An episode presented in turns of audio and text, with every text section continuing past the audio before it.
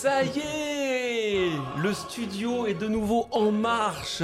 On est bien en direct alors. Bonjour à tous, bienvenue sur Jumpseat et bonne année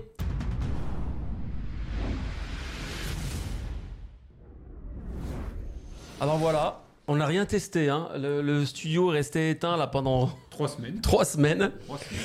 On vient juste de, de le rallumer. Et vis- visiblement, tout fonctionne. Les micros, le son, c'est bon. Pensez à nous suivre. hein. Euh, Nous sommes sur Twitch en direct aujourd'hui, mais vous pouvez aussi nous retrouver sur YouTube, TikTok, Twitter, Instagram.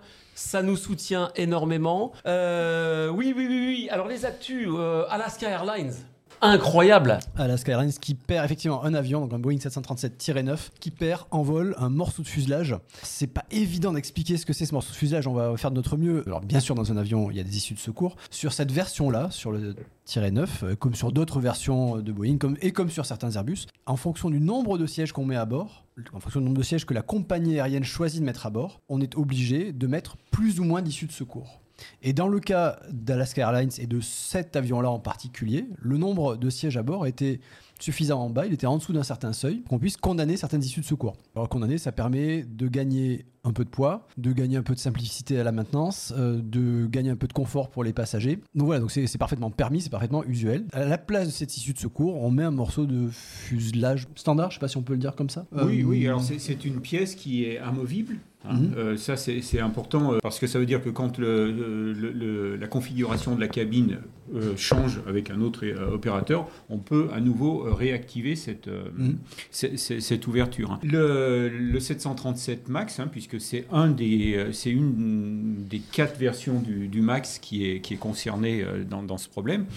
Le, le 9, le tiret 9, c'est c'est une, euh, une version allongée. Boeing a allongé tiré sur le fuselage pour pouvoir faire rentrer plus de passagers, mais offre aux compagnies, comme tu le disais, la possibilité d'en mettre aussi moins. Ça veut dire qu'avec un même avion, on fait deux, deux modèles. Et l'astuce, ça a été de dire, bah, euh, on va, on va mettre une, une porte euh, supplémentaire qui sera facultative. Si on est en dessous de 200 passagers, bah, on- cette porte elle reste fermée. Si on est au-dessus, on, on- on l'active. C'est Mhm. astucieux, c'est pas les premiers à faire ça. C'est pas les premiers, C'est oui. pas oui. les premiers. hein. Le problème, c'est qu'à priori, il y a un problème de finition. Manifestement, donc probablement pas un problème de conception, mais un Non. problème de production, De serrage. qualité, de serrage, de contrôle. Alors c'est trop tôt pour euh, cerner la cause euh, racine, de, la, la cause euh, initiale du problème, c'est trop tôt, mais on peut quand même se demander euh, si, voilà, on peut quand même se poser la question de jusqu'où ce problème va-t-il impacter Boeing et les chaînes de production de Boeing, puisque les deux compagnies, Uni- United et Alaska, qui ont ce- ce- cette configuration-là, ont déjà détecté d'autres problèmes de mauvais serrage, Mm. en tout cas des problèmes de mauvais serrage sur cette pièce-là, sur, cette, sur ce door plug, sur cette, cette pièce qui remplace la porte. Oui, parce que ce qu'il faut voir, c'est que le problème euh, euh, s'est révélé sur, euh, sur le, le 737 MAX de, de- D'Alaska. d'Alaska le, le 5 janvier. Cloué au Tout sol. de suite, toute la, la flotte a été clouée au sol, hein, euh, donc par la- l'administration américaine et puis ensuite par l'administration européenne. Euh, donc tout, tout le monde, tout le monde cloué au sol, avec obligation euh, de, vérifier justement les, euh, cette, cette porte, si tout était OK, avant de les remettre en service. Donc on dit 4 à 5 heures de, de contrôle euh, pour pouvoir faire cette opération. Alors, est-ce que la procédure exacte de contrôle est sortie? Parce qu'Alaska Airlines dit quelque chose d'un petit peu différent. Ce que dit Alaska Airlines, c'est qu'ils ont commencé effectivement à inspecter, mais avec leur propre méthode, donc sans, sans aller très en profondeur, et ils attendent la méthode officielle Mm. à, à publier vraisemblablement par Boeing et à valider par la FAA, c'est ce que je comprends, pour procéder aux vérifications, aux inspections officielles, disons. Alors ça, je sais pas, euh, je sais pas où ils en sont. En, en tous les cas, ce, ce matin, j'ai lu une déclaration de United euh, reprise par l'AFP qui euh, décrit l'opération qui, qui a été faite de façon très, très précise. Alors je ne sais pas si c'est l'opération Mhm. qui a été homologuée par la FAA ou euh, si c'est une opération euh, propre à, à la compagnie. Mais en tous les cas, donc c'est- vraiment détaillé. Et là, là, bah, là c'est effectivement euh, ça, ce problème met en lumière les dysfonctionnements de Bah, la, le- chaîne, la de- chaîne qualité, de on pourrait dire comme ça. C'est carrément la, la chaîne de, production. Production, Voilà. ouais. Parce qu'il Ah. faut le rappeler, aujourd'hui, un, un avion, c'est un, un gros mécano. Donc, euh, euh, les pièces sont fabriquées par des sous-traitants Et celui qui, a- qui assemble le, le mécano, c'est le constructeur, en l'occurrence Boeing. Euh, ça marche pareil pour, Mm. pour Airbus. Et le problème, c'est que ben, il semblerait que depuis quelques, temps, euh, les, les pièces euh, s'emboîtent très mal chez, chez Boeing. Ce problème des, euh, du serrage des, des, des écrous, des, des, des- portes de secours euh, annexes, vient après euh, toute une série de, de- problèmes constatés là, en 2023 chez, euh, chez Boeing. Hein, il y avait les, le premier, c'était les trous pour l'assemblage des, des- des fuselages qui étaient euh, qui tombaient pas en face. C'était sur quel avion ça c'était- C'était toujours le, le 737. Ah, parce que, euh, d'accord, ouais. c'est Mm. aussi le 787 Il y a le qui a eu des problèmes 787 de, qui a- de production. ouais. Le, le dernier, juste avant, les, euh, avant la coupure là, de, de- des vacances, c'était euh, la dérive où il y avait un Mm. problème de, de serrage à nouveau sur, sur la dérive des 737. Donc ça veut dire qu'il y, a- il y a vraiment quelque chose qui fonctionne plus Mm. chez Boeing. Ce qu'il faut dire aussi, c'est que les premiers éléments de l'enquête ont révélé que l'avion avait eu des, des alarmes de pressurisation, des voyants Mhm. qui se sont allumés. Finalement, la porte a fini par. euh, Enfin, la porte. Je sais plus ce qu'il. Oui, on peut, on peut dire la porte. hein, euh, euh, L'issue de secours. a fini par euh, partir, tomber et était d'ailleurs retrouvé chez Bob dans un jardin de, de Portland, donc de la banlieue de Portland, euh, dans l'Oregon. Magnifique région d'ailleurs Mhm. là-bas. Alors chez Bob, parce que la Chez patronne Bob. du NTSB, donc euh, la patronne des enquêteurs américains, a remercié Bob. À remercier Bob. Alors, on a trouvé aussi autre chose Ah si, oui, oui, Oui. attends, ouais, ça y est, ça me revient. en Ouais, ouais. parfait état de marche. Ouais, ouais, incroyable. Incroyable. Ouais. Voilà. Et on a su que c'était euh, ça appartenait à un passager parce que dessus il y avait le reçu d'enregistrement des bagages. Ouais. Ah même deux. Alors je pensais que c'était un. ouais. un. Non, non, il y en a eu deux. Il y avait voilà, Dans- deux, deux téléphones, deux dans- iPhones. Il y, en avait, il y avait un iPhone. En tout cas, on peut, peut parler de la marque. hein. Bon. Dans, dans un, un des deux qui n'était pas verrouillé. Voilà. Et c'est comme ça que le. Ils ont vu le celui reçu. qui l'a récupéré, et il a, il a vu que, que le, Le supplément bagage. Avait, voilà, c'est ça. Il avait son reçu de voilà. Aujourd'hui, Boeing en est à emprunter de, de l'argent pour payer les intérêts d'emprunt. Donc quand on en arrive à ce stade-là, on peut imaginer qu'on n'a pas beaucoup de, marge de manœuvre pour investir dans un nouveau programme, par exemple. À suivre. Les passagers ont quand même eu de la chance. hein. Oui, alors faut voilà. rappeler que l'avion, il n'était pas très haut. hein, il était à 5000. 5000 mètres, hein, Ouais. 4-5 000 mètres, oui, donc 12, euh, C'est 14 ça, 000, ouais. quat- oui, 16 000 pieds, je crois. 16 000 pieds, 16 000 pieds. Il a fait un. Bon, ils se sont évidemment rendus compte tout de suite du problème. Il a fait un énorme tour de piste, on peut dire. Il a pu revenir se poser. Heureusement, il faut savoir qu'à cette altitude, la pressurisation, elle est à environ de 25%, donc ça va. Si l'avion avait été en croisière à 10 000 pieds, 10 000 mètres, pardon, euh, 30 000 pieds, là, la, la pressurisation, la différence, Mm. le, le ratio, c'est c'est 70-80%, donc euh, je- ça aurait été catastrophique. Tu, tu- tu penses que l'avion aurait fini euh, en morceaux? C'est ce que tu veux dire? Non, mais en tout cas, euh, je pense que des personnes seraient passées euh, à travers le. Déjà, Ouais, ouais. dépressurisation brutale et aspiration, en tout cas, des passagers Mm. les plus proches. Alors justement, Ouais. on en parle avec le sourire et ils n'ont pas été aspirés aussi parce qu'ils portaient leur ceinture.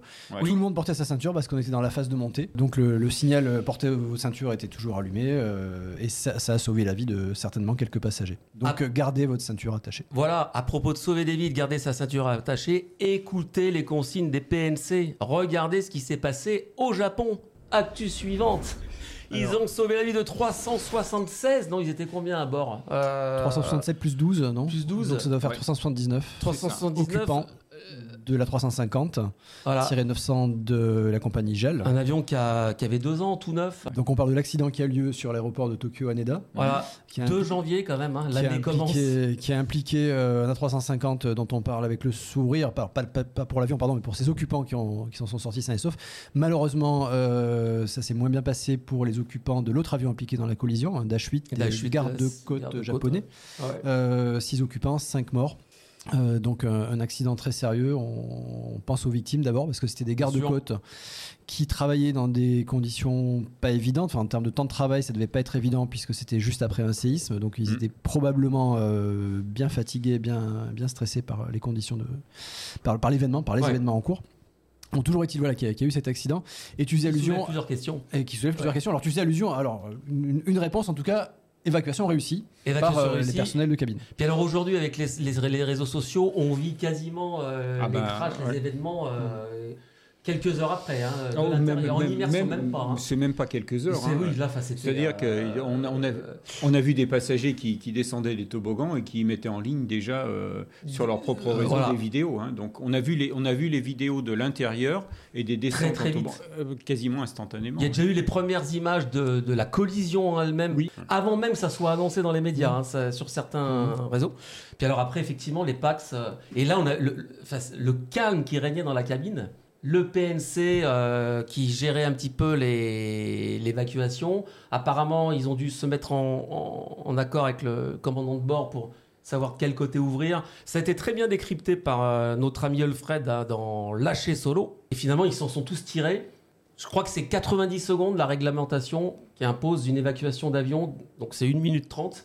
Là, ils ont peut-être dépassé un peu, mais au final, on s'en fiche. Mais en, utilisant, en utilisant seulement trois issues de secours, Trois issues de toboggans, secours, seulement, moins, donc ouais. moins que le nombre total La disponible. moitié, la moitié, Ils ont- ouais, voilà. c'est ça. Donc, il- le, Et dans un calme absolu. donc le personnel de cabine a déterminé qu'il fallait utiliser ces trois issues de secours et pas les autres. Mhm. Que ces trois-là étaient sûrs et les autres euh, posaient question. Euh, Gilles, pour toi, euh, bien sûr, c'est trop tôt pour euh, déterminer toutes les causes, même si on commence à en avoir quelques, quelques éléments, euh, toutes les causes de l'accident. Mais pour toi, qu'est-ce qu'on peut déjà retenir de cet événement? Alors, la, bah, la première chose, c'est euh, le, le fait que le Dash 8 des euh, gardes-côtes japonais euh, est rentré sur la piste sans en avoir eu l'autorisation. Donc là, on est dans, dans- dans un cas de figure d'une incursion sur piste. Euh, alors après, une fois que j'ai dit ça, j'ai rien dit. Parce que pourquoi La, question, c'est pourquoi des professionnels comme, euh, euh, les gardes-côtes sont rentrés sur une piste sans en avoir l'autorisation. Alors il semblerait que le commandant, euh, qui, qui est le seul survivant là, des- de l'équipage euh, du Dash 8, dise que lui a eu l'impression qu'ils avaient reçu le, le feu vert. Donc Mm. dans les transcriptions des échanges entre la tour et euh, l'avion, ça n'apparaît pas. C'est clair qu'aucune autorisation a été donnée. J'aime pas dire l'explication, mais pour, pour comprendre un peu ce qui s'est passé, on sait aussi que euh, le système lumineux sur cette partie de l'aéroport était, euh, était en panne. Et il y avait un NOTAM, c'est-à-dire qu'il y avait une, euh, une information donnée à, à tous, les, euh, tous, tous les pilotes qui précisait que le, le système était défaillant sur cette partie de l'aéroport et qui serait réparé d'ici février. hein.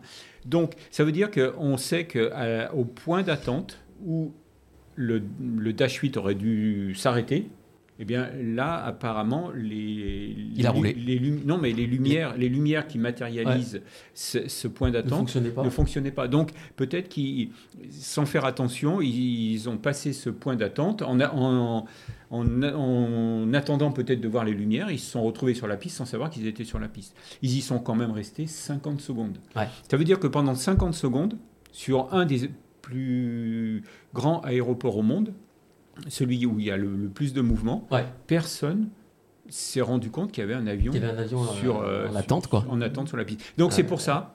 C'est pour ça, il faut être très très prudent parce que effectivement, on peut se dire, bah voilà, c'est de la faute du, du Dash 8. Non, c'est pas de la faute du Dash 8. Effectivement, il est impliqué. Effectivement, il n'aurait pas dû se trouver euh, à cet endroit-là, à ce moment-là. Mais pourquoi il y était? Et c'est là que euh, rentrent en, en ligne de compte les, les enquêteurs.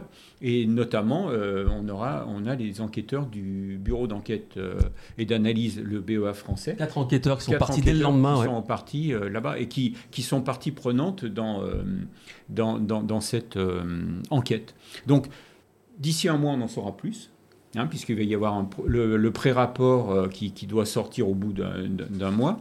Et puis d'ici 18, 18 mois à peu près, on aura, ou deux ans, on aura le rapport. Donc juste C'est pas un an la date euh, un an peut-être, je sais pas, bon, aussi, rapide. ouais. Mais euh, quoi qu'il en soit, il vaudra mieux attendre euh, le, le rapport pour, euh, pour, euh, pour savoir effectivement ce qui s'est passé. ouais. Et alors, on peut s'attendre aussi à des enseignements en matière de- d'inflammabilité des matériaux composites. Ah oui, tout à fait. L'Airbus A350 fait partie de cette nouvelle génération d'avions dont la majeure partie de la masse est représentée, euh, la masse de la structure hein, est représentée par des matériaux composites de, de la fibre de Beaucoup plus carbone. léger, Avec plus de- solide. Nombreux avantages. voilà, rapport effectivement à la légèreté, euh, résistance, je sais plus comment, comment le qualifier exactement. Bon, en tout cas, plus, léger, ouais. voilà, plus léger. Ouais. Plus léger en tout cas. Euh, bien sûr, les matériaux composites ont fait l'objet de nombreux essais d'inflammabilité. Des hein. essais au sol, mais ce sont des essais partiels. Évidemment, on ne s'est pas amusé à mettre euh, le feu à un avion entier. Maintenant, c'est fait. Alors, alors voilà, Alors, malheureusement maintenant c'est fait. Donc tous les essais euh, en laboratoire ou euh, incidents, il y avait eu aussi un incident il y a 10 ans sur un Boeing 787. Oui. Euh, tout, tout ça, ça allait plutôt dans le bon sens euh, et on s'était rendu compte que tout- tous les résultats de ces tests et incidents étaient plutôt en faveur des composites par rapport à l'aluminium classique, par rapport aux alliages Mmh, d'aluminium mmh, habituellement mmh. utilisés. Et là, bien sûr, puis c'était à une autre échelle que, que le feu s'est propagé, donc on aura sûrement des enseignements à tirer de, de, de cet événement sur l'inflammabilité des, des composites. Et Gilles aussi, en préparant l'émission, on parlait de transparence, transparence des enquêteurs. On peut vraiment euh, donner, cré- donner, hein, crédit. euh, ouais. la Japan, ils ont Ouais, fait ouais. un communiqué euh, dès, dès le lendemain, je crois, Mhm. en précisant. Oui, ouais, ouais, ils, ont, ils ont fait un communiqué officiel. euh, Oui, je dirais c'est euh, c'est- assez caractéristique maintenant des, euh, des, des- des accidents qui se produisent, je dirais, euh, euh, du, du bon côté. euh, dans, dans certains pays, c'est-à-dire qu'il y, y a vraiment euh, une transparence, euh, comme tu le disais, où euh, rapidement on, on a des informations factuelles sur, euh, sur euh, les avions impliqués, sur, euh, sur euh, le vol, sur... su- alors là, on est allé jusqu'aux transcriptions euh, des, euh, des, des échanges entre la tour et, euh, et Ouais, les pilotes. très rapidement. Très très rapidement. Alors là, là c'est presque un peu étonnant qu'on les ait eus aussi rapidement, mais ça veut dire que les, les autorités japonaises avec l'accord sans doute du, du BEA français, hein, euh, ont décidé de jouer, euh, de jouer la, la- la transparence. Et ça, ça, ça a l'avantage énormément de- d'éviter euh, de partir vers des, euh, des, des délires de la Mhm. presse, parce que juste- on, a, on a connu quand même des, des accidents où, euh, où là, c'était la théorie du complot euh, qui était déballée à, au, au grand jour. Là, c'est là, c'est c'est quand même, ça va dans le, ça va dans le bon sens. Oui. C'est devenu culturel. Je pense que cette transparence Ouais, ouais, est devenue culturelle Ouais. dans le milieu de. Puis encore des une fois, accidents. avec les réseaux sociaux aussi, il y a tellement de groupes euh, maintenant de, de passionnés aéronautiques Mhm. qui, qui retransmettent même des, des images ou des événements euh, en direct. hein. Mhm. Il y a des passionnés euh, à Los Angeles, à Londres, il y a des chaînes, des web TV qui, euh, qui filment les avions qui décollent et qui se posent avec Mhm. les retransmissions ATC qu'on peut obtenir par internet. Enfin, je veux dire, euh, en fait, ils anticipent aussi, je pense, avant que certaines personnes puissent sortir euh, tout et n'importe quoi. Donc, le ministère a publié la transcription claire pour éviter que ça s'enflamme sans jeu de mots. Merci de le préciser. Comme on vous l'a dit tout à l'heure, on n'en a pas fini avec les flammes dans cette émission. Euh, Ça rappelle plein d'autres histoires. Je me rappelle le patron de Total aussi à, à Moscou. Ah bah oui. Qui s'est pris un camion de. C'était une déneigeuse. Déneigeuse, c'était, Ouais. ouais, ouais. Il y était a- à bord d'un Falcon. Il n'y avait, y avait pas que le patron, Au dedans, il y y avait une grosse partie du comité de direction. ouais. Il me pa- Ouais, ouais, ouais, ouais. Alors bien sûr, on a dit, on a dit euh, que c'était accidentel, c'était un attentat, etc. Il y a eu pas mal de. C'était ouais. peut-être tout simplement, alors là, une, une intrusion sur piste caractérisée.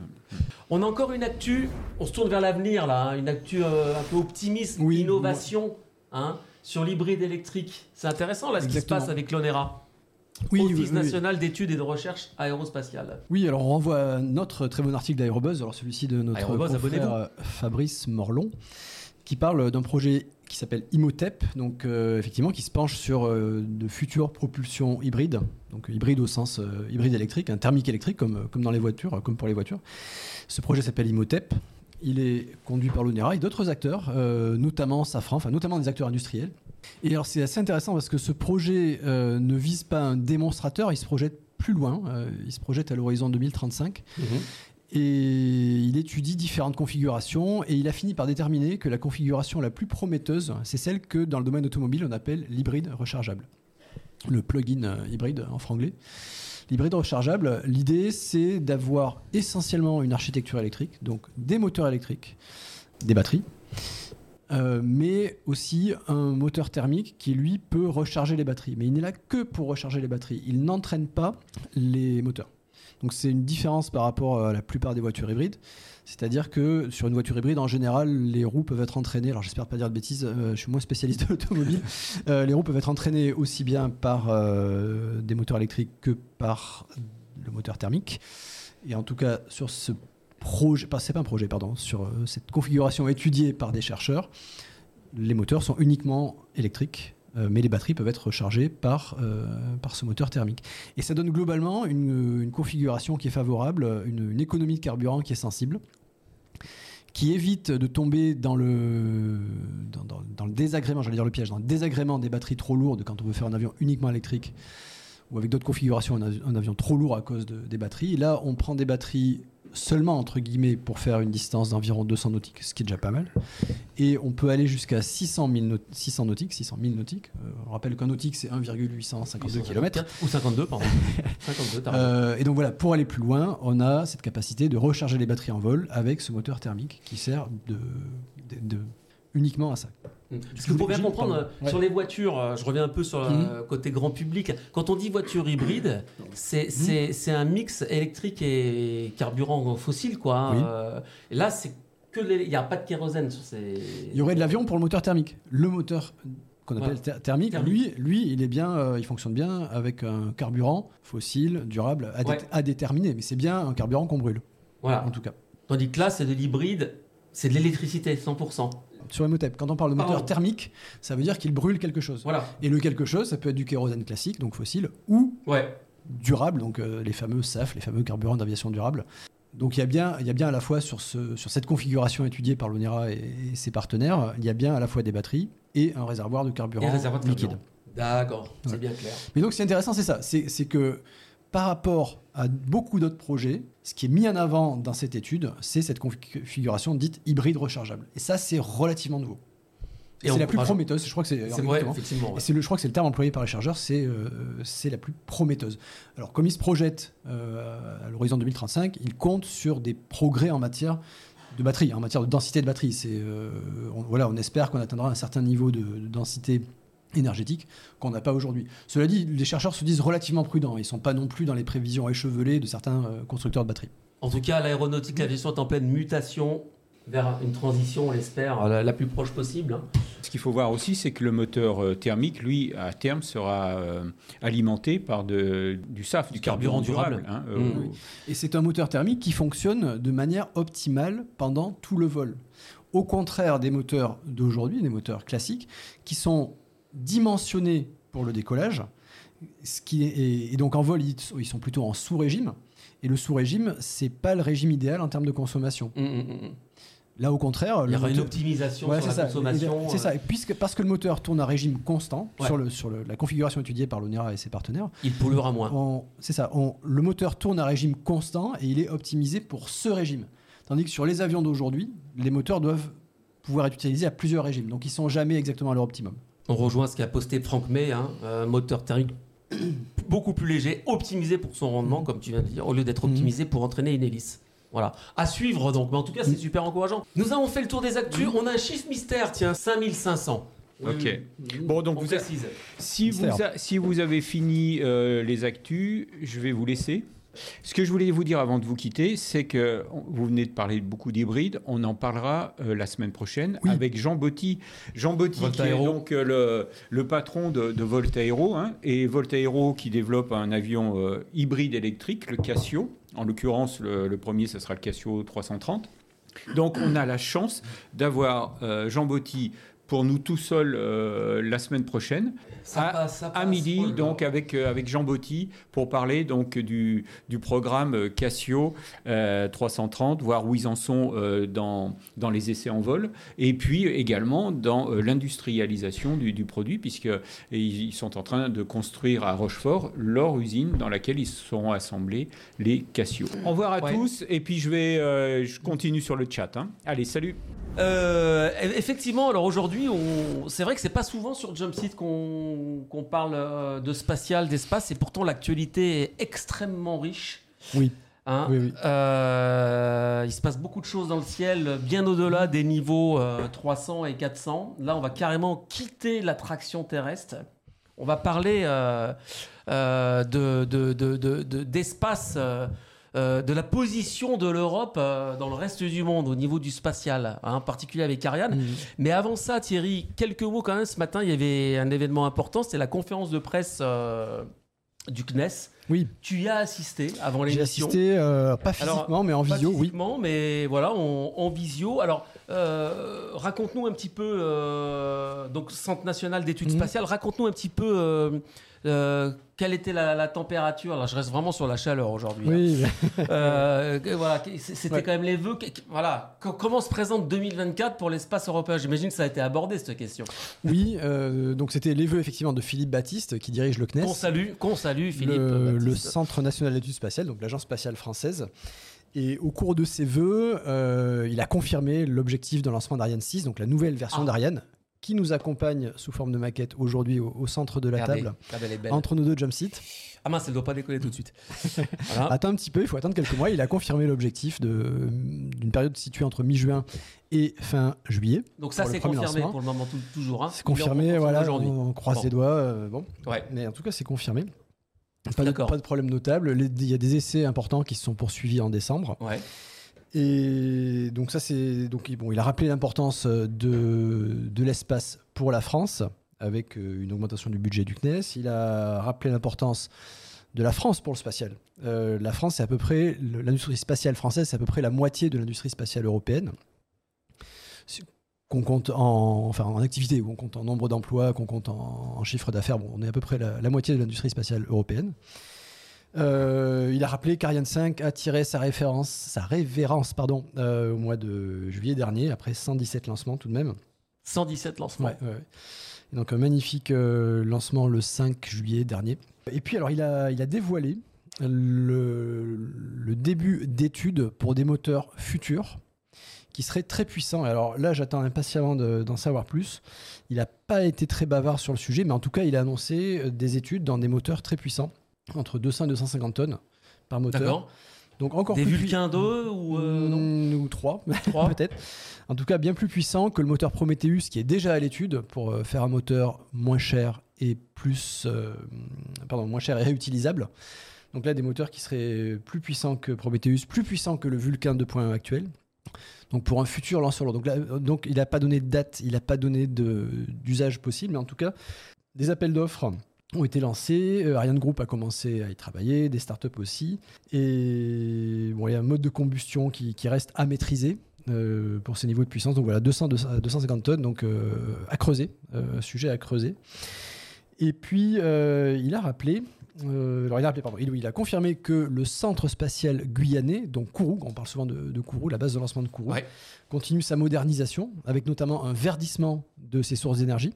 Ça, c'est important euh, parce qu'aujourd'hui, la base de Kourou, a-t-il dit, c'est 15% de la consommation d'électricité en Guyane. Ah oui, ça, Or- je savais pas, c'est quand même pas rien. ouais. euh, c'est c'est considérable. Or, cette électricité est fortement carbonée. Et euh, notamment avec des champs euh, de panneaux photovoltaïques, on s'achemine vers une, une électricité plus verte pour le centre spatial guyanais. Ça, c'est du, du court terme, hein, vraiment du, du court terme. Non, mais c'est intéressant. Et d'autres euh, moyens. Et puis, il a rappelé, euh, et là, ça, ça fait une transition avec euh, ce qui va nous occuper. Euh, il a rappelé que, euh, puisque aujourd'hui, on n'a aucun lanceur européen disponible, ni Vega, ni Ariane, ni alors, européen au sens large, Soyuz, qui était russe, qui n'est plus utilisé pour les raisons qu'on sait, on pourrait y revenir. Aucun lanceur à l'instant T. Et donc certains satellites Galileo, donc la constellation européenne de positionnement, le- l'équivalent européen du GPS, euh, qui, qui, en fait qui est meilleur en performance. Un Galileo est plus précis Mhm. que le GPS. En tout cas, d'autres satellites de la constellation qui fonctionnent très bien aujourd'hui devraient être lancés. Mais ils sont bloqués, faute de lanceurs. Alors Ah. jusqu'ici, j'avais entendu parler de négociations euh, en cours avec euh, des lanceurs américains. Mais, euh, mais là, ce matin, il a dit non, bloqué faute de lanceurs. Donc, donc apparemment, ça coince. Voilà pour les, la température, Les points- les, les points chauds, les points saillants de la conférence de presse de ce matin au CNES. Alors, bah, ce qu'on peut retenir, c'est qu'il y a pas mal de- d'annonces et de perspectives pour euh, 2024 et après. Oui.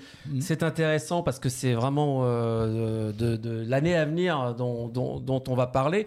Une petite parenthèse euh, sur l'actu spatiale. Euh, Vous savez aussi qu'une sonde est partie vers la Lune, euh, la fusée Vulcan Centaur, avec la mission Peregrine. Et elle risque de pas y arriver parce qu'apparemment il y aurait des fuites euh, de carburant. Alors je sais pas où ça en, ça en est à l'instant T. Si vous avez des informations sur le chat, euh, partagez-les avec nous. Je suis pas retourné voir là sur les actus. Mhm. Puis c'est la fusée, enfin c'est la, la NASA là. hein, euh, alors c'est nous, alors c'est voilà. un nouveau, lanceur. nouveau lanceur. hein. Ouais, ouais. Nouveau lanceur euh, qui s'appelle Vulcan Centaur, opéré par ULA, Ouais. donc l'équivalent, enfin un équivalent, pardon, un concurrent d'Arianespace qui s'appelle ULA, United Launch Alliance, et qui, entre autres particularités, en plus de sa puissance, bon, de diverses nouveautés. Donc c'est son premier lancement. hein. Euh, entre autres particularités, il utilise euh, des moteurs fournis par Blue Origin. Blue Origin, qui est la société de Jeff Bezos, qui elle en est toujours, euh, en, qui est toujours en cours de mise au point de son lanceur, qui s'appellera le New Glenn Mhm. en tout cas toujours en cours de mise au point, mais les moteurs, eux, ça y est, ils ont commencé à être utilisés. Donc, pardon, côté Blue Origin, mise au point du lanceur, avec des moteurs qui, eux, euh, sont aussi utilisés sur le Vulcan Centaur et qui donc viennent de connaître leur première utilisation opérationnelle. Voilà, voilà. Tu peux nous rappeler, Thierry, tu parlais de euh, euh, Ariane 5 a fait combien de lancements au total? 100 117, 117 lancements. Très peu, alors j'ai plus en tête le nombre d'échecs, euh, mais très faible, et ce qui a donné une fiabilité euh, tout à fait remarquable à ce Alors, lanceur. C'est c'est intéressant comme chiffre. Pourquoi? L'an passé, Mhm. 2023 vient de se terminer, les États-Unis ont réalisé 107 lancements Mhm. contre seulement 3 pour l'Europe. Comment en est-on arrivé là Il faut savoir que sur ces 107 lancements, il y avait euh, SpaceX, il y a SpaceX qui rafle tout. hein. Mhm. 96 Majeure partie, tirs ouais. avec, le, Mhm. avec le, le- le Falcon 9. C'est Mhm. deux, c'est deux, deux tirs par semaine. Voilà. Euh, la Chine a fait 62 lancements.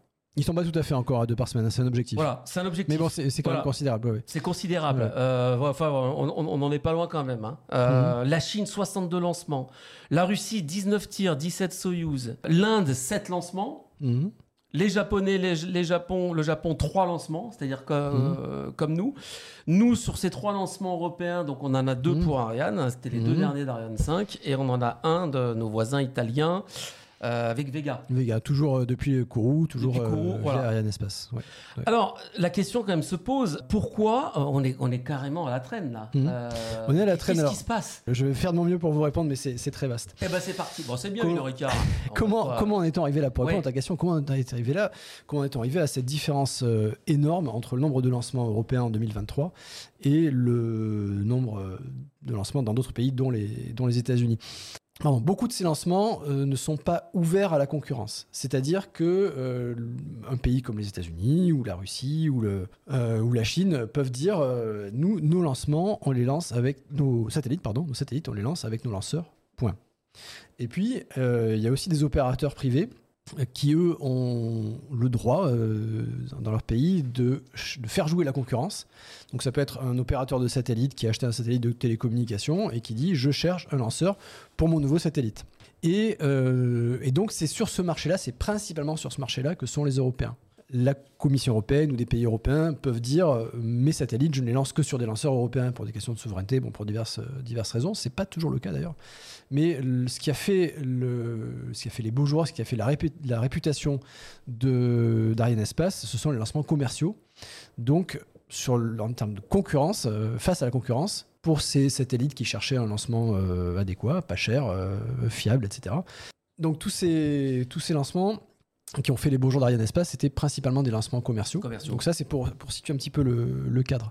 Tout ça pour dire qu'il y, a- il y a plein de lancements qui sont faits dans le monde auxquels Ariane Espace n'aura pas, euh, ne pourra pas proposer ses services. Parce que c'est des pays qui disent non, moi je lance chez moi. Sur euh, Ariane Espace et sur euh, SpaceX, alors effectivement, SpaceX euh, a une partie de son activité de lancement qui est liée à sa propre constellation. Donc en quelque sorte, en quelque sorte SpaceX est son propre client. Puisque la constellation de communication, euh, la constellation Internet Starlink, est développée euh, et promue et vendue par euh, SpaceX et qu'elle est lancée via des, fusées, des lanceurs SpaceX, donc Falcon 9, d'une certaine manière, SpaceX s'alimente lui-même. Ça représente une proportion non négligeable de SpaceX, mais ça n'enlève rien au mérite de SpaceX sur le nombre de lancements qu'ils font, sur la part de marché qu'ils ont acquise et sur le, la technologie qu'ils ont mise au point qui fonctionne très bien, qui est celle de la réutilisation de l'étage principal. Je fais une parenthèse, il prévoit trois lancements par semaine en 2024, euh, SpaceX. C'est- Ça devient banal, quoi. Mm. Ça On devient banal, des ouais, fusées ouais, tout- ouais. quasiment tous les jours. Alors attention, on parle bien de réutilisation de l'étage principal. Le lanceur n'est pas entièrement réutilisable, c'est l'étage principal. L'étage principal. Donc, donc voilà, comment on est arrivé là Comment on est arrivé à ce, ce faible nombre de lancements Donc 3 seulement en 2023 pour les Européens.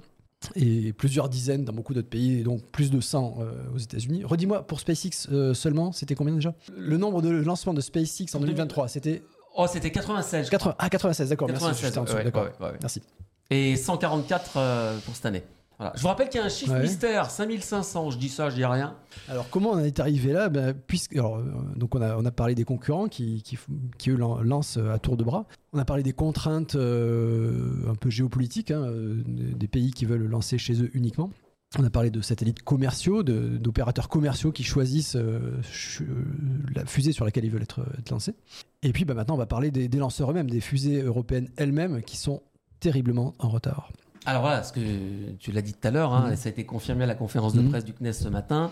Ariane 6, pour le moment, est planifié pour le milieu de l'année, pour cet C'est été. c'est hein. ça, c'est ça pour l'été, c'est ça. Pour l'été. Juillet, entre, entre le 15 juin et le 30 juillet. Alors, enfin, j'ai envie de dire. Enfin, 4 ans de retard. 4 4 ans. Elle a longtemps été prévue, le premier lancement a longtemps été prévu pour l'été 2020. Alors pourquoi un tel retard? Alors pourquoi un tel plusieurs retard? facteurs. Plusieurs facteurs, effectivement. Il y a eu euh, des retards liés au Covid. Il y a eu des retards liés à l'organisation moins efficace qu'espéré, peut-être. Euh, puisque là, c'était une nouvelle organisation où euh, des acteurs privés, euh, des entreprises, privées, mettaient au point un lanceur sous la supervision de l'Agence spatiale européenne. C'était probablement une amélioration, mais ça n'a pas donné en termes d'organisation, ça n'a pas donné les, les résultats espérés. En fait, on va revenir euh, au, point de départ d'Ariane 6, c'est-à-dire 2014. Pourquoi est-ce qu'on lance Ariane 6 alors qu'Ariane 5 est en pleine forme en Ouais, 2014 Eh Bien parce qu'on sent venir. Alors là, il faut vraiment donner le crédit aux Européens, aux, aux membres de l'Agence spatiale européenne, aux États membres. Euh, ils ont vu venir SpaceX. Alors SpaceX était loin d'être ce que l'entreprise est aujourd'hui. SpaceX euh, était vraiment une, entreprise qui monte en 2014 et les Européens ont vu qu'il allait falloir la contrer en termes concurrentiels, en termes de coûts. Et on dit Ariane 5 va vite être trop cher, enfin est déjà trop cher. Et alors bien qu'on ne sache pas très bien comment SpaceX fait ses prix, puisque c'est une entreprise privée, mais alors là au sens fort du terme, donc elle n'est pas cotée en bourse, euh, elle ne publie pas ses comptes, donc on ne sait pas très bien comment ils font leur prix, leur prix mais le fait est qu'elle est bien moins chère qu'Ariane euh, 5. Un lancement sur euh, Falcon 9 est bien moins cher qu'un lancement sur euh, Ariane 5, et donc les Européens ont dit on va faire un lanceur moins cher. On- on- donc on lance Ariane 6, 2014, on lance Ariane 6 pour euh, proposer des lancements moins chers. Et cette mise au point a été retardée, donc euh, on commençait à le dire, par le Covid, bon ça c'était à partir de 2020, le Mhm. Covid, une organisation euh, moins efficace qu'espérée, et par un tas de problèmes techniques difficiles à résoudre qui ont pris plus longtemps que prévu. Est-ce que je peux donner un exemple euh, grâce à cette maquette? Ah mais tout à fait. On va vous montrer maintenant euh, une des raisons pour lesquelles Mhm. Ariane 6 a pris du retard. Oui. 4 ans. Mais peut-être que c'est un retard qui en vaut la peine. C'est un retard qui en vaut la peine exactement. On va voir ça. On va voir ça tout de suite. Merci Alors, j'ai promis à Thierry Oh de ne pas le déconcentrer. Range-moi cette boîte. Range-moi cette oui. boîte. Voilà, tout est prêt. Donc on va parler d'un point particulier d'Ariane 6. Vas-y, Donc c'est une amélioration qu'Ariane 6 apporte par rapport à Ariane 5. Cette amélioration, euh, c'est une amélioration en termes de sécurité, de souplesse d'utilisation et in fine de coût, parce que euh, qui dit souplesse dit euh, on occupe moins longtemps le pas de tir, on peut passer d'un lancement à l'autre, d'une fusée à l'autre plus rapidement. Mais bon, cette amélioration elle est technique et elle est surtout en, euh, à voir en matière de, de sécurité et de simplicité d'utilisation. On va commencer par la séquence d'allumage classique d'une fusée Ariane 5 ou 6. C'est- Les deux, c'est vraiment les- dans les deux cas, c'est la même chose pour ce que nous allons décrire. On allume d'abord le moteur Vulcain, qui est le moteur principal, le moteur central. Il est là. veux faire un petit compte à rebours? On est à Kourou. 5, 4, Non, c'est en français à. Kourou, c'est en français. 2, 1, 0. Allumage Vulcain. Et la fusée est toujours au sol. Et maintenant, allumage des boosters latéraux. Donc, allumage des étages accélérateurs à poudre. Ce sont les quatre moteurs qui sont situés sur les côtés. Alors, dans le cas d'Ariane 5, il y, en a, il y en a deux, mais bon, peu importe. Allumage des boosters latéraux. Et là, la fusée décolle. Merci Jérôme. Voilà. Séquence classique d'une Ariane 5 ou Ariane 6 quand tout est nominal. On va ajouter maintenant les bras, donc qui sont la pièce critique euh, dont nous allons parler, la pièce sur laquelle porte l'amélioration et qui a causé quelques problèmes de, de mise au point. On va ajouter les bras d'alimentation cryogénique. Puisque une fusée, comme Ariane euh, 5 ou Ariane 6, fonctionne avec de l'hydrogène liquide et de l'oxygène liquide. Ce sont des bras qui l'alimentent jusqu'au dernier moment, des bras dans lesquels bien sûr passent des tuyaux, des, des- des canalisations qui apportent ces deux liquides dans la fusée. Donc là, on fait la séquence classique Ariane 5. On leur fait les bras se replient et ensuite on allume le moteur Vulcain. s'il te plaît. Alors c'est très important ça. Allumage hein. Vulcain. On est sur une Ariane 5 là et vous avez bien vu que les bras Se sont repliés. qui permettent le remplissage des réservoirs se sont repliés. Avant l'allumage On a de 1, 0, allumage Vulcain. du Vulcain. et ensuite les boosters latéraux. Les boosters latéraux dans la foulée, c'est une histoire de quelques secondes. hein. C'est une histoire de quelques secondes, Voilà. exactement. Tac. C'est parti pour les boosters latéraux. Donc on imagine toujours que c'est une Ariane 5 Voilà. Et on a Oula, décollé. elle part un peu sur le côté quand même. hein. C'est normal, c'est normal. Elle rejoint son orbite, euh, tout va bien. Alors, excusez-nous pour euh, la maquette qui est une maquette Ariane 6, donc c'est pas le bon nombre euh, de AP, c'est pas le bon Oui. nombre de, boosters, mais il y en a que deux, je crois. c'est hein, ça, mais le principe est le même. Donc vous avez bien retenu. Premier tir, pas de problème. Deuxième tir, et maintenant deuxième Thierry a bien tir montré les bras d'alimentation qui se replient avant l'allumage des moteurs. avant l'allumage des moteurs. C'est ça. C'est très important, vous allez voir pourquoi. Maintenant, on va faire toujours, on imagine toujours que c'est une Ariane 5 et on va faire un lancement. Alors, c'est déjà arrivé, un lancement au cours duquel il y a un problème qui sera résolu par la suite, mais il y a un problème, on va figurer ce problème. Donc, lancement Ariane 5. Donc là, les bras sont connectés, les moteurs sont toujours éteints. Voilà. Je replie mes bras. On allume le Vulcain. 2, 1, 0, allumage. Stop On a un indicateur rouge, on éteint le Vulcain. Donc là, on a une fusée qui est sur son pas de tir, qui a consommé très peu de carburant, elle est quasiment pleine de carburant. On a un problème à résoudre, les ingénieurs vont devoir euh, vraisemblablement s'approcher, en tout cas un, un problème à résoudre, qui va pas empêcher à la fin la fusée d'être lancée, mais on a un problème à résoudre. Comment on fait pour vidanger les réservoirs? C'est une grosse galère. C'est long, c'est compliqué et ça pose un problème de sécurité, bien sûr, puisque pendant tout le temps où euh, la- les réservoirs sont remplis, il y a Ouais. une bombe en attendant que les réservoirs soient vidangés. Donc c'est faisable, mais c'est long et compliqué et ça pose un problème de sécurité. Et puisque c'est long, la fusée reste plus longtemps sur le pas de tir, ça peut peut-être euh, occuper des ingénieurs alors qu'ils devraient être occupés ailleurs, peut-être à préparer le lancement suivant, que sais-je. D'où l'idée, sur Ariane 6, de modifier cette séquence. Donc on a des bras complètement différents qui peuvent s'écarter de la fusée plus tard. Maintenant, on va faire un lancement classique d'Ariane 6, et puis après on fera le lancement dégradé d'Ariane 6, et là vous allez voir la différence. Alors, on Donc- a une vraie Ariane 6 maintenant. Cette fois-ci, c'est bien Ariane 6. Donc, Les les, bras d'alimentation sont connectés. bras sont connectés. Peux-tu allumer le Vulcain? Donc on peut faire un petit contre pour l'allumage Vulcain. Allumage Vulcain, 5, 4, 3. Bon, allez, 2, 1, 0, ça suffit maintenant. Allumage Vulcain. Les bras s'écartent. Allumage booster latéraux. Booster latéraux en allumage. Là, on a les 4. Et Ariane 6 Ariane 6 Décolle. décolle sans problème. sans problème. Espérons que là, on est en juin, juillet 2024. ça serait Exactement. Ça se passe comme ça. Tout s'est bien passé. Vous avez vu que les bras se sont écartés après l'allumage Vulcain. Je répète, on a allumé Vulcain et les bras se sont écartés après. Maintenant, on va faire le cas, et c'est là tout l'intérêt de l'amélioration, on va faire le cas où un problème survient. Et c'est déjà arrivé sur Ariane 5, et on s'est dit, sur Ariane 6, si ça arrive de nouveau, sur Ariane 6, ce sera plus facile à résoudre. Donc les bras sont toujours connectés. Euh, allumage Vulcain, s'il te plaît. 3, 2, 1, allumage. Stop, on a un indicateur rouge, on est un Vulcain, à on est un Vulcain, et donc là, on a la fusée sur son pas de tir, avec les bras toujours connectés. Facilité de vidange immédiate.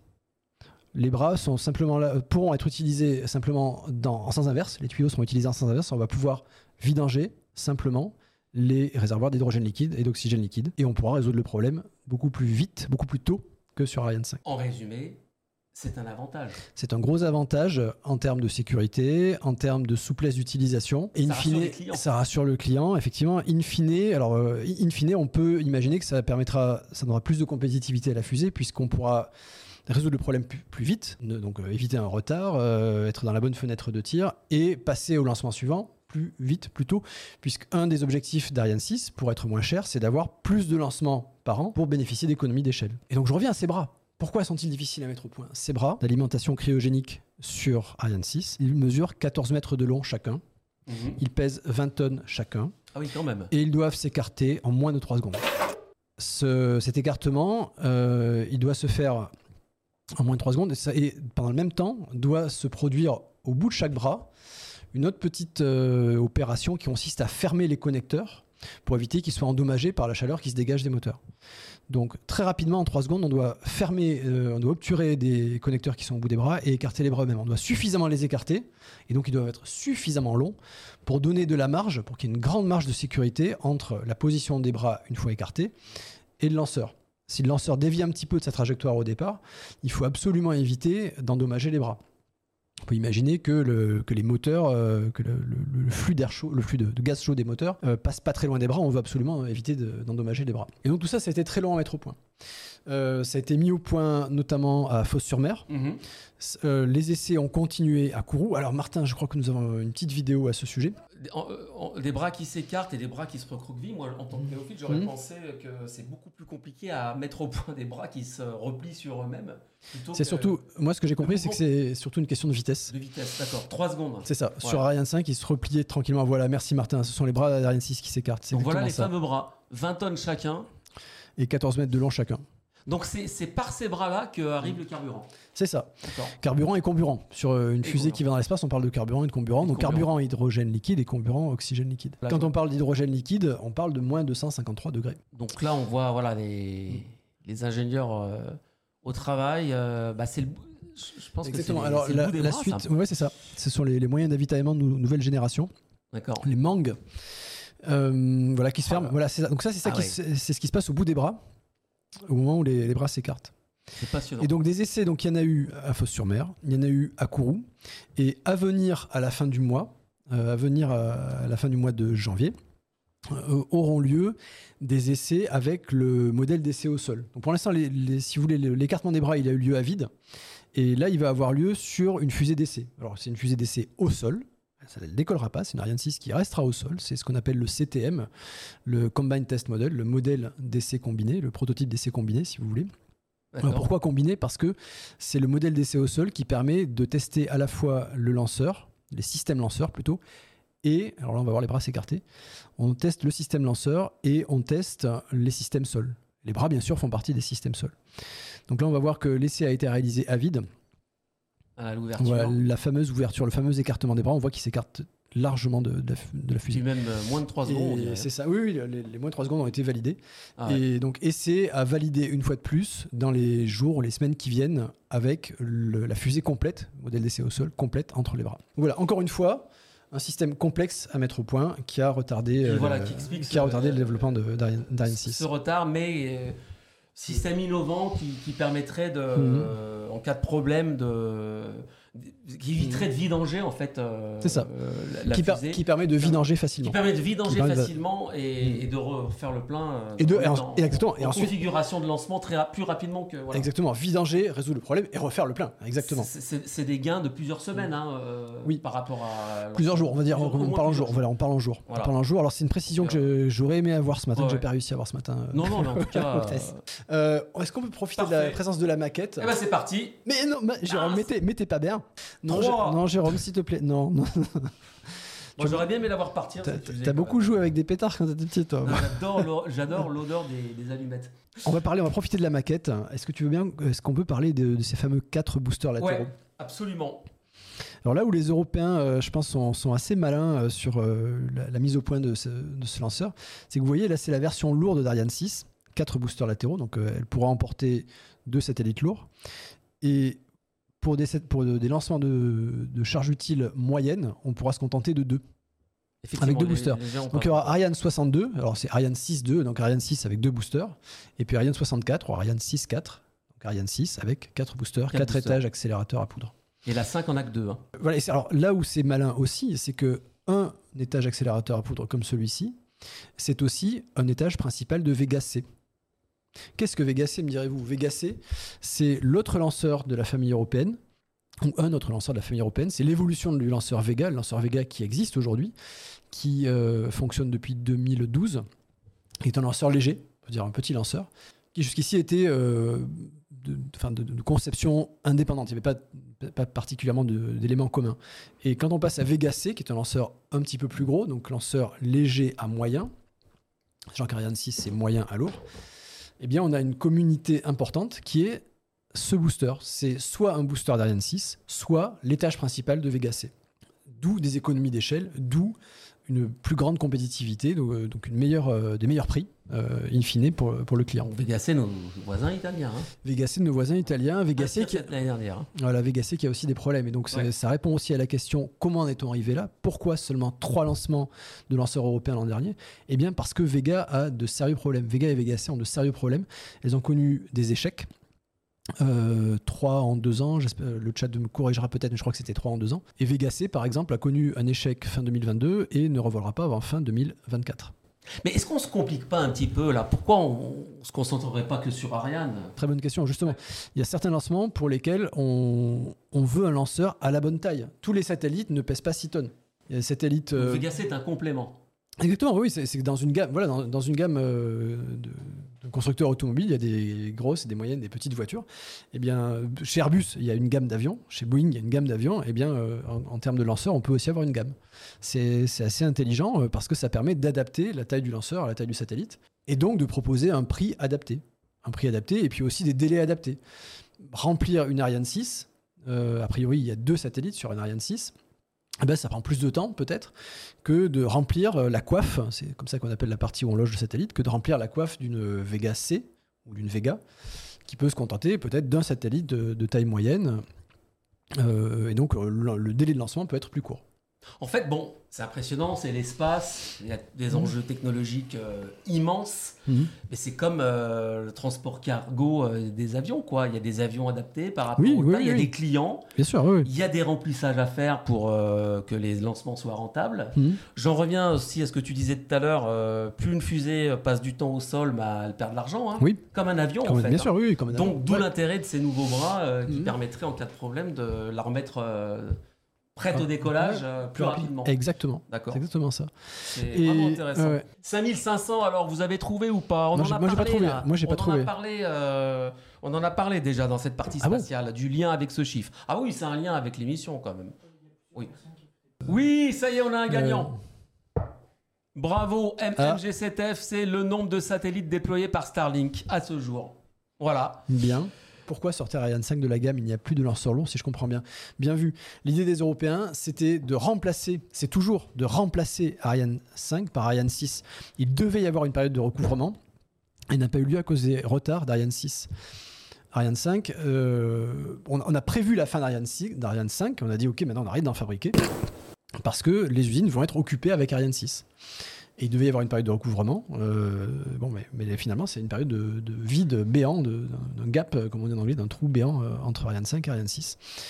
Euh, Décollage Oui, c'est ça, décollage inaugural Vega C. ouais, immédiat Martin, de c'est ça, Vega ouais. C. Alors quel bras elle a Vega C Elle a des bras standards Non, on va voir. Euh, c'est une aire de lancement différente. Ah, c'est euh, différent là- alors là, honnêtement, je maîtrise pas, bras, la là. question. Non, là, je maîtrise pas la question. Alors là, je n'y comprends Non. plus rien. Alors, comment on l'alimente en carburant Eh elle? il y a sûrement des bras plus discrets que je ne connais pas, sur, euh, sur lesquels je, je travaillerai pour la prochaine émission, c'est promis. On refera une Mais- émission sur l'alimentation en carburant des fusées.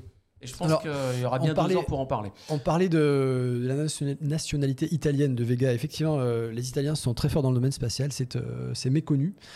Mais c'est une nation importante dans le domaine spatial qui a mis au point, euh, enfin en tout cas la, la société Avio a mis au point le lanceur Vega, puis Vega C, et qui ont été longtemps intégrés dans le portefeuille, dans la, la gamme proposée par Ariane Espace.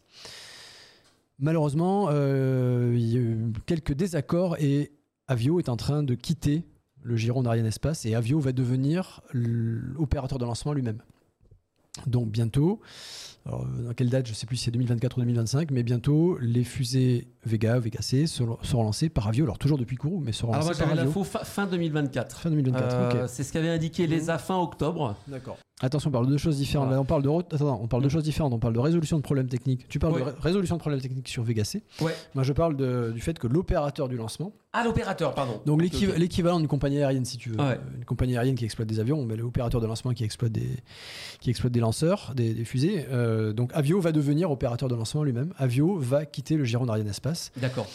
Et donc depuis Kourou, Avio, indépendant. Avio, sera indépendant d'Ariane Espace. C'est ça. d'accord.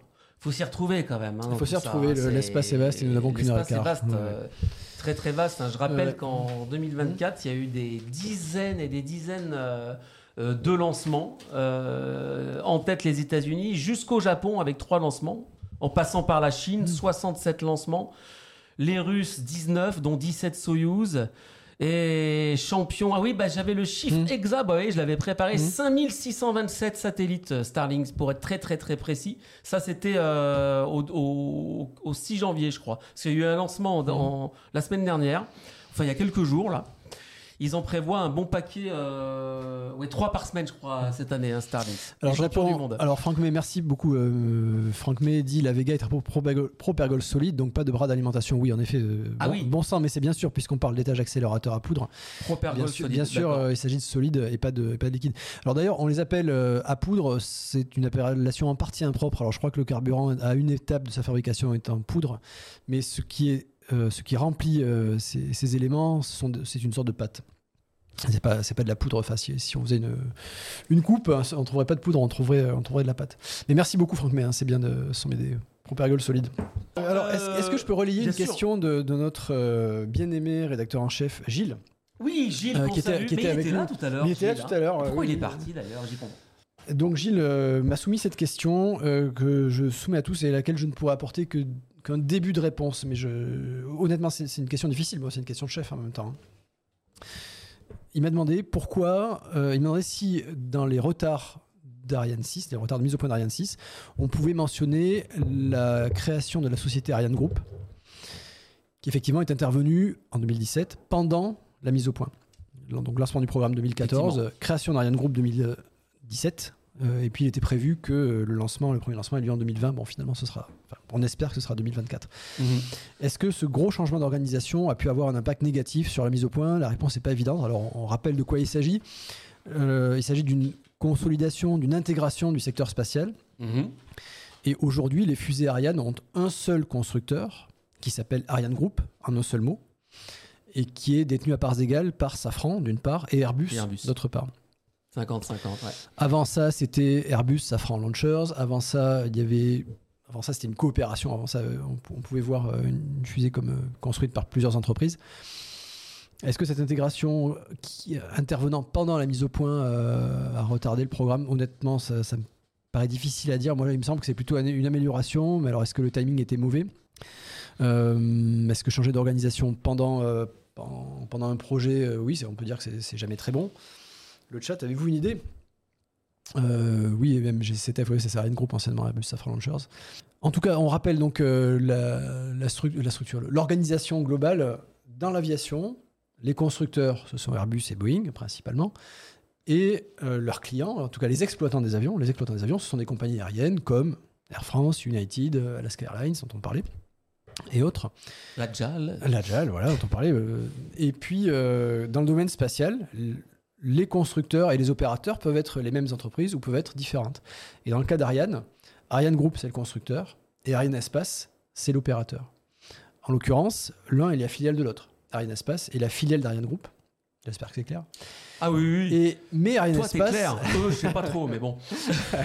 et Ariane Espace, pendant longtemps, a aussi exploité des lanceurs construits par un autre constructeur. Donc pendant longtemps, Ariane Espace a exploité à la fois des, des lanceurs, des fusées venant d'Ariane Grou- d'Ariane Group et des lanceurs ou fusées venant de chez Avio, par exemple, le constructeur italien. Donc il y avait bien cette, euh, cette distinction euh, claire entre opérateur d'une part, exploitant d'une part, et constructeur d'autre part. Aujourd'hui, on a une tendance à l'intégration. D'accord. Donc, euh, puisque Avio va devenir euh, opérateur, opérateur lui-même. Alors, c'est d'ailleurs c'est une réclamation d'Avio. Alors, ils il s'estimaient maltraités. Ils s'estimaient maltraités dans le cadre d'Ariane Espace. Ils estimaient qu'Ariane Espace favorisait les lanceurs d'Ariane Group. Euh, ça reste à prouver. Euh, des- bon, Vega et Vega C ont eu leurs propres problèmes. C'est peut-être pour ça que euh, ça a moins bien marché commercialement pour eux ces dernières années. C'est en tout cas la- l'avis de, de quelques experts. Bon, voilà, donc on souhaite le meilleur à Avio, hein, euh, et puis d'une manière générale, que le meilleur gagne. Et si on revenait un petit peu en arrière et qu'on reparlait effectivement de cette remise en cause avant de se plonger dans le micro-lanceur, Bien ça te va si on fait ça sûr. Ah, bah, Ok. Parfaitement. Alors effectivement, remise en cause, remise en cause du rôle des Européens, on, on peut le dire comme ça. Pendant longtemps, pendant des décennies, euh, l'industrie spatiale américaine euh, autour de la NASA s'est focalisée sur la navette spatiale Mhm. sur le, le regretté Shuttle, qui devait, qui devait initialement euh, proposer des services de lancement pour moins cher. Services de lancement de satellites. Donc bien sûr, euh, c'était censé faire un tas, un tas de missions, d'accomplir un tas de missions différentes, euh, le, le Shuttle, la navette, mais entre autres de, et entre autres de lancer des satellites. Ça n'a pas été le cas. Ça s'est révélé, le, le Shuttle, la navette s'est révélée, révélée beaucoup plus coûteuse qu'espéré. Beaucoup plus complexe à mettre en œuvre qu'espéré. Ça a pris beaucoup de temps, d'énergie, d'efforts et de larmes, hélas, euh, Ouais, à cause des, accidents euh, côté américain. Et pendant ce temps-là, pendant qu'ils étaient focalisés là-dessus, les Européens ont profité euh, ça a été un effet d'aubaine, euh, en profiter euh, de cette absence des Américains Le sur le marché commercial. C'est ça, le marché des lancements de satellites a été trusté, a été euh, largement euh, occupé par Ariane, qui a bénéficié aussi bien sûr de ses qualités intrinsèques. Ariane, intrinsèques, Ariane 4 et Ariane 5 euh, étaient des lanceurs très fiables, euh, concurrentiels. Donc voilà, qui ont profité de cette absence, euh, cette absence de fait des, des Américains, et qui a été remise en cause. Donc euh, merci encore à MG7F, que, qui a, la situation a changé avec l'arrivée de SpaceX, qui s'est mise à proposer des lancements commerciaux bon marché. Voilà. Franck qui nous dit globalement le programme de la navette spatiale a gaiement précédé le X-35 dans le rôle de too big to fail, too messy to manage. Ouais. Et puis SpaceX, ils ont, ils ont plusieurs lanceurs. hein. Il y a, on en a parlé avec Starlink. euh, Oui. Il y a le Falcon Alors, 9, il y a, il y a le Falcon Heavy, euh, il y a le super lourd Starship. C'est ça. D'ailleurs, euh, pas bien réussi ces lancements. Non, pour l'instant non. pour Donc effectivement, voilà, on parlait de gamme. c'est- une entreprise incroyable quand même. On parlait tout à fait. On parlait de gamme tout à l'heure côté européen, côté Ariane Espace. On peut aussi parler de la gamme de SpaceX. Effectivement, la plus connue, c'est Falcon 9, Falcon 9, qui est le lanceur vraiment qui taille des croupières à, à Ariane. Et puis il y a aussi le Falcon Heavy, qui a fait beaucoup moins de lancements. Alors, je ne sais plus combien il en a fait, si, si seulement Whitney était là. Et on vous dirait, bon, Falcon Heavy a fait aussi des lancements. J'ai pas les chiffres. ouais, A réussi des lancements. Et euh, l'entreprise euh, possédée par Elon Musk, hein, on le rappelle, SpaceX, euh, de- met toujours, est en- toujours en cours de mise au point pour son lanceur super lourd, euh, donc qui s'appelle le euh, Starship. Starship, merci. Starship, mais euh, pardon, le lanceur lui-même porte. Enfin, Starship, ça peut désigner l'ensemble, donc le, la partie habitée qui est de- Ah oui. en haut de la fusée et le lanceur lui-même. Et le lanceur lui-même, je crois que c'est Super Heavy. Enfin, peu, Ouais. importe, peu importe en tout cas, voilà, pour le lanceur, ouais, ouais, merci. ouais, ouais, pour le lanceur super lourd, en tout cas, la mise au point est, est difficile. Avec une approche très différente des Européens, puisque côté européen, euh, on veut absolument éviter l'échec, même en cours de mise au point. Côté SpaceX, on considère que l'échec fait partie de la mise au point. Ce sont des approches euh, différentes, les, les deux étant, euh, Pragmatisme à l'anglo-saxonne. ouais, on peut dire ça, ouais, les deux étant euh, respectables. Enfin, côté, enfin, culturellement, c'est difficile à accepter pour un, pour un Européen de, de voir une fusée, même un prototype, exploser en vol exploser ou dévier de sa trajectoire. Et alors, donc souvent, les explosions sont provoquées délibérément. hein. On voit la fusée dévier de sa trajectoire, euh, sortir du contrôle des ingénieurs, et on décide de la faire exploser en vol pour éviter qu'elle ne cause euh, des dégâts au sol.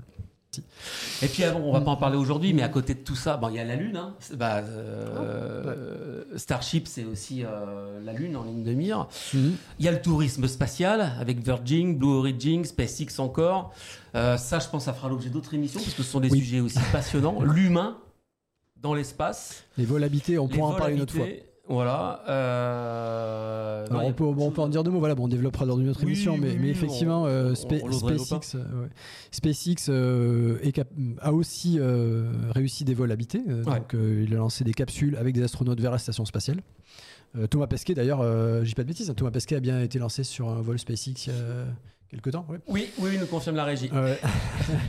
Et pour les Européens, bah, ça, ça reste un, un rêve plutôt hors de portée pour l'instant. euh, il y avait le, le projet de navette Hermès dans les années 80-90, Ah, abandonné euh, au début Ouais. des années 90, je crois que c'était en 92.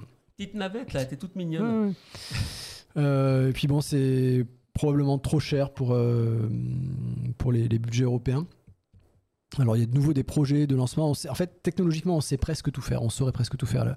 L'élément qui nous manquerait, euh, ce serait le système de secours au décollage. C'est-à-dire que si, on doit éjecter une partie de la capsule ou la capsule euh, au décollage, ou juste avant le décollage, euh, là, c'est la partie qui restera à développer, mais tout le reste, on sait faire y compris la qualification, y compris des modules, modules pressurisés. D'abord, euh, puisque Thales Alenia Space est un fournisseur majeur de la Station spatiale internationale et d'autres futures stations en, termes de, en matière de modules pressurisés, donc des modules où on peut habiter.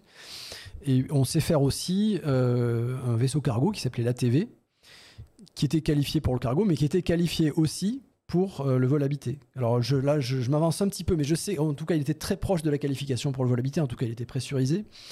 Et, euh, Avec des boulons bien serrés. hein. Ouais, avec des boulons bien serrés. ouais. Là, on fait une référence aéronautique, là, pas référence spatiale.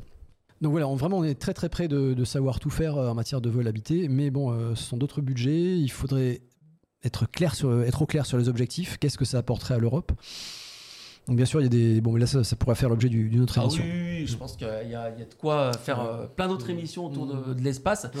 Euh, alors, je- en, en, conclusion, on va bientôt approcher vers la, Mm. la- la fin de l'émission. Enfin, tu me dis Thierry, hein, s'il y a d'autres Mhm. points importants, mais là, est-ce que tu penses, est-ce qu'on peut dire que l'Europe quand même a des chances là, de retrouver une place euh, souveraine là sur Oui, le marché oui, oui, du alors, ouais, spatial ouais, là, euh, Oui, alors faut, ça. faut que ça se passe bien pour Ariane 6 Ouais, ouais, ouais. Alors, donc oui, l'Europe va finir, à mon avis, va finir par euh, revenir euh, vraiment sur- à une place de, de premier plan dans le domaine de- des lanceurs spatiaux.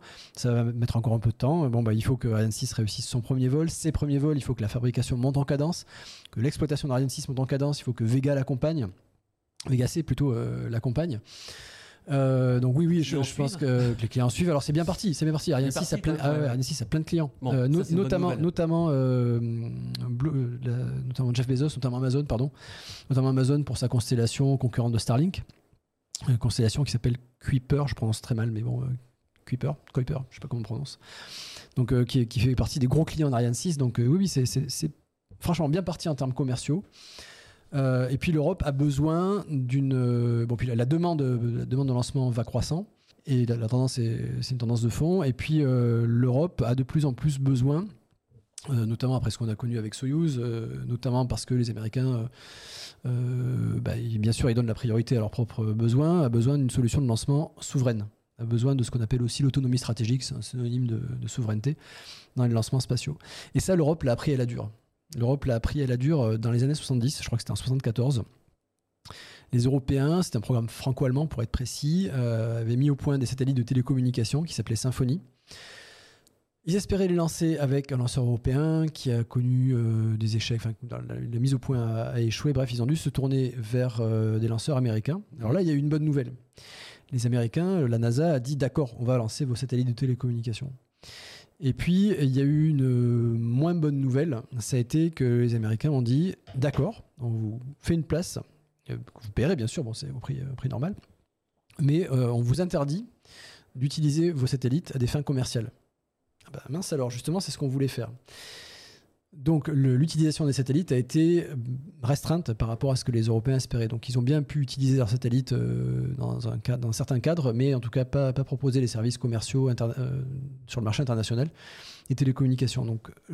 Donc, là, l'Europe a manqué de souveraineté, c'était au milieu des années 70. L'Europe a, vu qu'elle manquait de souveraineté dans les lancements spatiaux et, tout le monde s'est retroussé les manches et a fini par créer le programme Ariane. Euh, qui a donné donc jusqu'à Ariane 5 pour la plus récente, Ariane 6 en cours de développement, qui a donné aux Européens cette, euh, cette souveraineté. Et donc qui est un enjeu majeur dans, euh, dans le programme Ariane 6. Et qui a su tirer son épingle du jeu, comme on le disait tout à l'heure, euh, face à la navette spatiale. Exactement, sur le plan commercial, oui, tout à fait. sur le plan commercial n'a Ouais, n'a ouais, pas été, pas C'est ça. répondu aux attentes. aux- Hmm. voilà. C'est ça. Euh, c'est passionnant. Et moi, je me pose une question. Pareil, on en parlera peut-être dans d'autres émissions. Qu'est-ce qu'on va faire aussi de tous ces satellites dans le ciel? Enfin, dans le ciel, dans l'espace. Parce que Hmm. euh, il y en a un paquet hein, qui tourne autour, autour de notre tête, là, au-dessus de notre tête. Euh, les micro-lanceurs, alors Oui. euh, Thierry, Oui, il y a de euh, alors, L'Europe oui. a une carte à jouer ou pas Alors ouais, beaucoup. Alors oui, Ouais. oui, oui, et beaucoup de, encore une fois, beaucoup de points d'interrogation. Un micro-lanceur ou un mini-lanceur, c'est un lanceur capable d'emmener en orbite quelques centaines de kilos. Donc, on compte pas en tonnes, on compte en, en centaines, 40 kilos. di- en dizaines ou en centaines de kilos. Et de la même façon qu'on peut voir un gros lanceur comme un autobus, euh, capable soit de lancer un gros satellite ou une multitude de petits satellites, on peut voir un micro-lanceur comme un taxi qui peut emmener un passager, mais pas une foule de passagers, un passager, où il veut, au moment où il veut. Et c'est euh, le, le modèle économique que défendent les promoteurs des micro-lanceurs. Pour l'instant, ils sont tous à l'état de jeunes pousses. Il y en a un qui est opérationnel, c'est le lanceur Electron, qui est euh, lancé par la société Rocket Lab. Et je pense que ce sont les seuls opérationnels. Euh, est-ce que la société est purement américaine ou est-ce qu'elle est américano-néo-zélandaise? Bon, à vérifier. En tout cas, elle lance depuis la Nouvelle-Zélande. C'est bon, c'est- vraiment du, du micro-détail. hein. Micro-détail du micro-lanceur. Et donc pendant longtemps, on a pensé que euh, ce modèle économique était viable. Aujourd'hui, on pense qu'il ne l'est pas. Euh, que néanmoins, les micro-lanceurs auront une place d'une part pour ce marché, donc ce marché entre guillemets taxi. Donc j'emmène un client avec un, avec un préavis court, avec un, un délai de lancement court, où il veut, à l'orbite qu'il veut. euh, vraiment, c'est un, service, euh, un service sur mesure. Euh, mais on pense que les sociétés qui développent des micro-lanceurs ne pourront devenir rentable qu'en développant des lanceurs plus lourds. Donc un micro-lanceur ne peut être rentable qu'en faisant partie d'une famille plus complète. Donc on peut très bien imaginer de la même façon que de la même façon que Vega C utilise un booster, un étage accélérateur à poudre d'Ariane 6 comme étage principal. Donc là, il y a un effet d'économie d'échelle, un effet de, de, gamme. On peut imaginer comme micro-lanceur aussi et son premier étage qui soit utilisé comme booster latéral ou autrement sur des lanceurs plus lourds. On peut imaginer, on peut imaginer euh, des. Donc on des, pourrait des- utiliser des- un micro-lanceur Oui. pour faire un Ariane 6. Pas un Ariane 6, mais un lanceur plus lourd. Ou des morceaux, des morceaux, on peut, on peut parler Des en briques. On peut parler en briques. C'est modulable alors. C'est ça, on peut imaginer des briques, euh, des briques communes à un micro-lanceur et à des lanceurs plus lourds. Et, aujourd'hui, on pense que ces micro-lanceurs, si euh, ceux qui réussiront, euh, alors il y a plein de projets, bon, il n'y en a probablement pas, au- probablement pas, euh, tous ne réussiront pro- probablement pas, mais ceux qui réussiront euh, ne, ne verront leur rentabilité vraisemblablement qu'en tant que membre euh, d'une famille euh, plus complète, d'une gamme complète. Et ces micro-lanceurs, alors il, y en a, il y en a en Europe, il y a des projets en Europe. On peut mentionner la société Orbex, on peut mentionner la société espagnole PLD, PLD Space, qui a réussi un premier lancement suborbital. Donc c'est c'était pas un vrai lanceur, c'était un prototype. Il n'est pas allé jusqu'à l'orbite, mais c'est quand même une- un bel avancement, un beau progrès en développement. Il y a la société française Latitude. Il y a une autre société française qui s'appelle Maya Space, Mhm. qui n'est autre qu'une filiale d'Ariane Group. Donc Ariane Group aussi se penche sur le secteur des micro-lanceurs. Micro, mini, suivant comment Ouais. on parler. Mais c'est pas une priorité. C'est euh, c'est pas une priorité, mais, mais quand même. Mais quand Voilà. même, parce que ça, ce serait le premier. On euh, néglige pour, pas quand même ce. pour Ariane Group, ce serait, quand même, euh, ce serait quand même le premier lanceur réutilisable. Ouais. Le premier lanceur euh, où l'étage principal serait réutilisable. D'accord. Euh, et comme le remplaçant ou la remplaçante d'Ariane 6 sera vraisemblablement en tout ou partie réutilisable, Ouais. c'est un enjeu majeur que de réussir un mini lanceur réutilisable. Bon, en tout cas, c'est pas pour tout de suite, hein, quand même. hein. C'est pas pour tout de suite. Alors, comme souvent, les jeunes pousses, euh, bah, elles promettent euh, de raser, j'allais dire raser, raser gratis, non, je suis un peu vache. Elles promettent que ce sera demain. Elles promettent que le lancement sera demain, et puis, euh, puis le lendemain, bah, c'est toujours pour demain. Donc en 2021, c'était pour 2022, en 2022, c'était pour 2023, et ainsi de suite. Euh, donc elles progressent, mais bon, euh, il faut être patient. Euh, donc oui, ces micro-lanceurs, euh, qu'ils soient européens ou non, euh, ils auront une place et, euh, et ce sera aussi alors une place aussi en termes d'organisation du, spatial européen, de tout le secteur spatial européen, puisque ce sont ces micro-lanceurs qui vont inaugurer une nouvelle organisation dans l'agence spatiale européenne, dans, le, dans les relations de l'agence spatiale européenne avec les, les lancements. Mhm. C'est-à-dire que l'Agence spatiale européenne a pris acte, donc l'ESA a pris acte de l'échec de la mise au point d'Ariane 6 sur certains objectifs. Alors, euh, in fine, Ariane 6 sera un lanceur euh, réussi techniquement euh, et, commercialement vraisemblablement, mais il y a au moins un aspect sur lequel, deux aspects sur lesquels c'est un échec. C'est un, les retards. Deux, euh, sur le plan des coûts, euh, les, surcoûts sont, majeurs et Ariane 6 n'aura pas réussi à se passer de subventions récurrentes. Et donc, euh, l'Agence spatiale européenne a dit désormais, on va faire autrement. Et il y a plein d'acteurs qui nous y poussent, qui nous, qui nous le demandent. On va faire autrement. On va se placer en tant que. On va jouer le rôle d'un client, donc pas de quelqu'un qui supervise une mise au point, pas, pas un maître d'ouvrage. On va se placer dans un rôle de client, client principal, client de référence, client majeur. On va aider euh, les entreprises à mettre au point leurs lanceurs, mais, mais pas plus que ça. On va les aider financièrement, techniquement, Ah ouais. et on va lancer, c'est là où je voulais en venir, et on va lancer un appel d'offres pour des services de micro-lanceurs. Donc nous, l'Agence spatiale européenne et nos 22 États membres, puisqu'au passage, l'Agence spatiale européenne est une entité tout à fait distincte de l'Union européenne, donc 22 États membres, pas 27. Mhm. Donc il y, a, donc un recouvrement euh, large, mais, mais pas complet. Donc nous, Agence spatiale européenne, on a des besoins. Euh, dans certains cas, on agit, comme, euh, on agit pour la Commission européenne. On a des besoins de lancement. On sait qu'on aura des besoins de lancement sur des micro-lanceurs. Ça peut être pour des satellites euh, de télécommunication gouvernementales, des satellites un peu stratégiques, des satellites de, de défense, euh, ça peut être des satellites espions. On sait qu'on aura des besoins de lancement avec des micro-lanceurs. Et on lance un appel d'offres et que le meilleur gagne. Ce qui est différent de l'approche actuelle. Et cette nouvelle philosophie, que le meilleur gagne, appel d'offres, euh, et tout le monde, tout le monde n'aura pas une place au soleil, tout le monde ne se verra pas confier des lancements par l'Agence spatiale européenne. Cette nouvelle approche, elle est inaugurée avec les micro-lanceurs. Et elle sera poursuivie, et c'est un, accord récent qui a été conclu entre les partenaires euh, européens du programme Ariane et de l'Agence spatiale européenne en général. Cette, euh, nouvelle approche, elle sera poursuivie avec les lanceurs moyens, les lanceurs lourds, qui prendront la suite, la suite d'Ariane 6. Donc ces micro-lanceurs, ils ont aussi un rôle majeur en termes de, de structuration du spatial européen. Encore une fois, le secteur spatial est vaste et nous n'avions qu'une heure et quart. Et on s'en est bien sorti, hein, surtout. Ah, il nous reste quelques minutes. Ouais, Thierry, ouais, non, c'est Ah non, mais merci, très Jérôme. intéressant, puis ça ouvre la Mmh. porte à plein d'autres, euh, oui, d'autres euh, émissions. regardez les replays. Voilà, regardez les replays. Oui, il y a plein de replays, hein, vous retrouverez plein de shorts euh, qui remontent même jusqu'au Bourget hein, euh, et avant sur euh, des meilleurs morceaux de nos émissions que vous retrouvez sur nos différents réseaux Insta, TikTok, euh, Twitter, Facebook, YouTube, la totale, la totale, la totale. Et alors, en complément sur les micro-lanceurs euh, et Ouais. mini-lanceurs européens, ils seront lancés depuis Kourou. Depuis coup. Alors, pardon, ils pourront être lancés depuis Kourou. Le, après, après mûre réflexion, euh, l'Agence spatiale européenne et le CNES, qui est le CNES, qui est l'Agence spatiale française, et aussi le, le responsable, l'exploitant de la base de Kourou, du centre spatial guyanais, euh, ouvrent ses portes aux lanceurs, euh, aux micro-lanceurs qu'ils souhaiteront.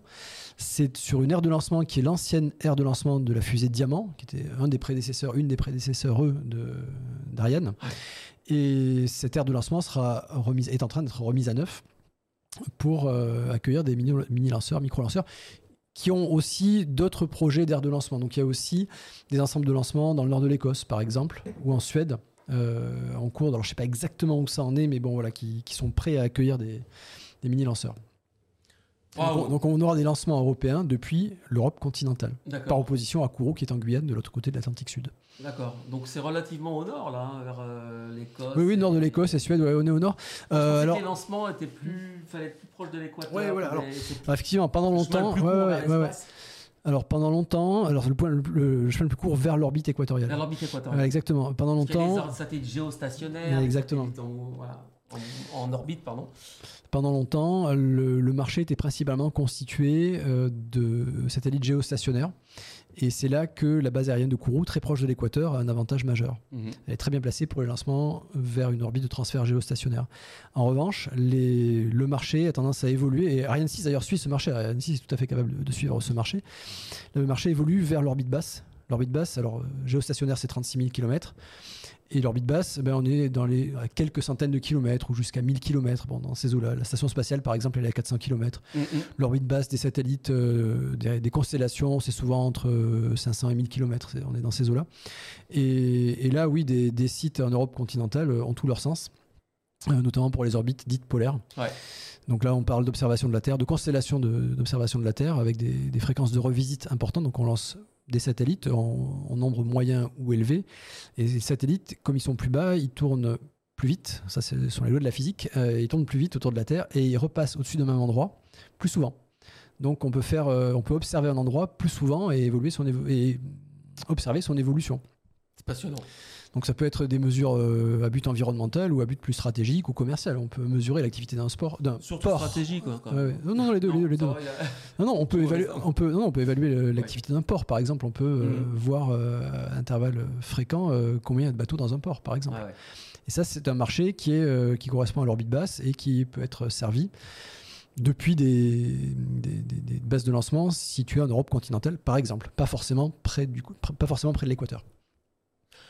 On voit que l'industrie euh, du spatial euh, commercial euh, est en plein, en plein essor, en plein Oui. boom en tout cas. Ah oui, oui, c'est- un moment. de partout. C'est ça, c'est un moment où le spatial bouillonne.